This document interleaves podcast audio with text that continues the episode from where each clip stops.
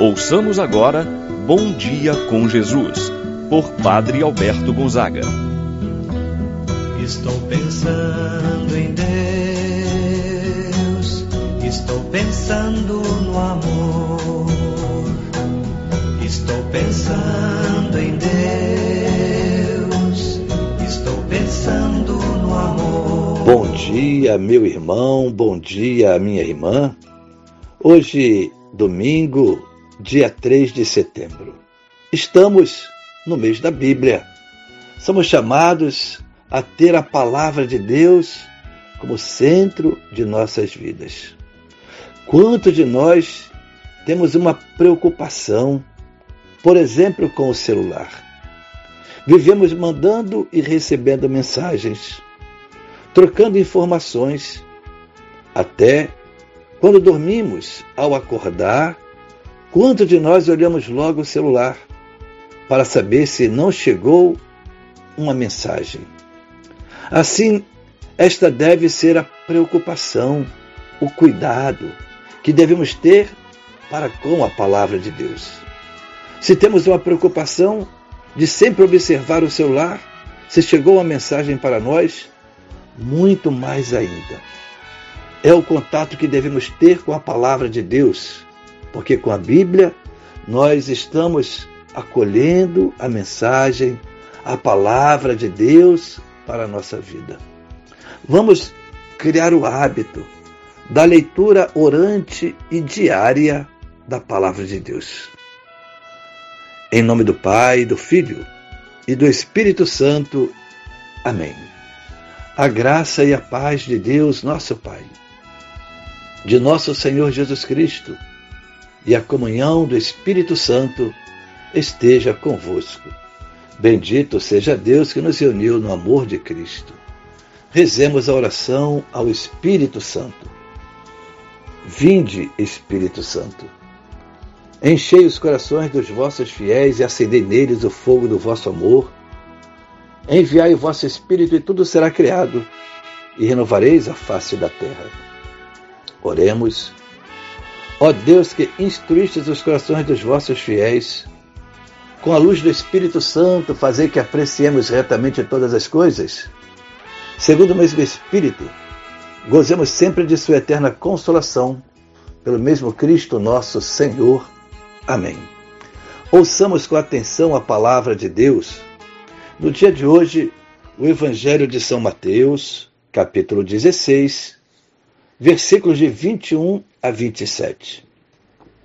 Naquele tempo, Jesus começou a mostrar a seus discípulos que devia ir a Jerusalém e sofrer muito da parte dos anciãos, dos sumos sacerdotes e dos mestres da lei, e que devia ser morto e ressuscitar no terceiro dia.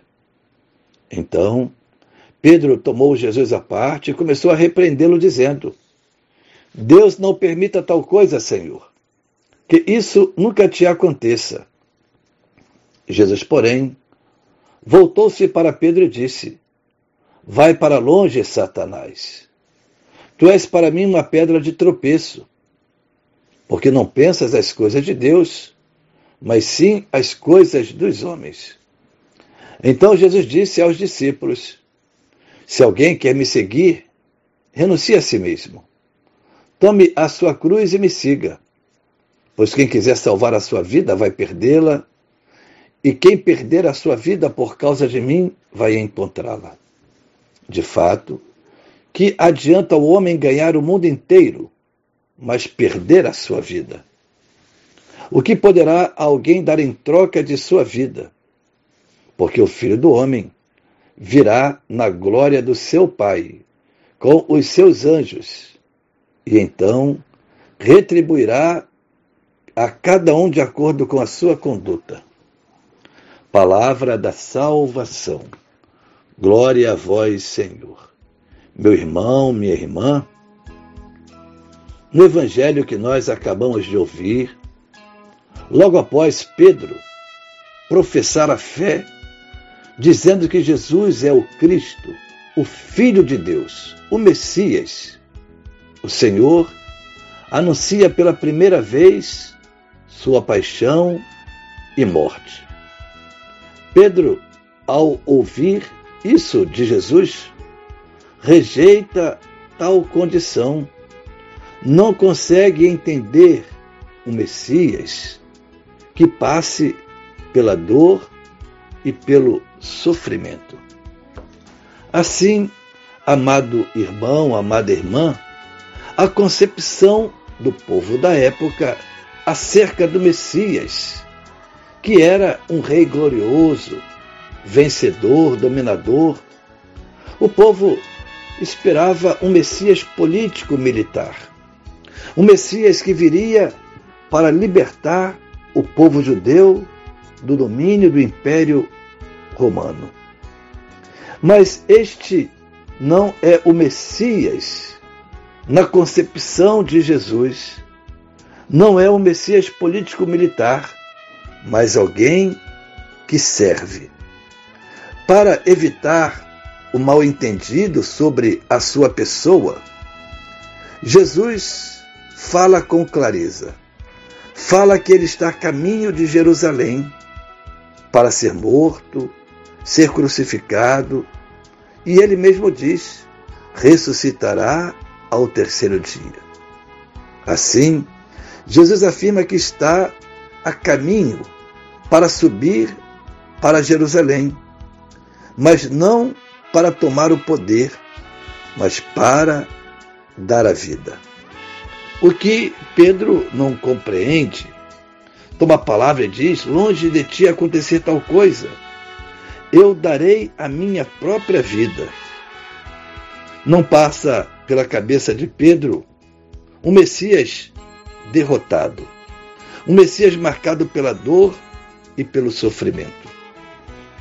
Ao que Jesus logo responde com extrema dureza a esta manifestação de Pedro.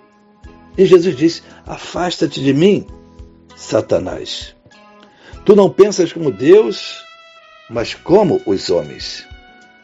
Quando Pedro escuta a voz de Deus, Jesus o chama de pedra de sustentação.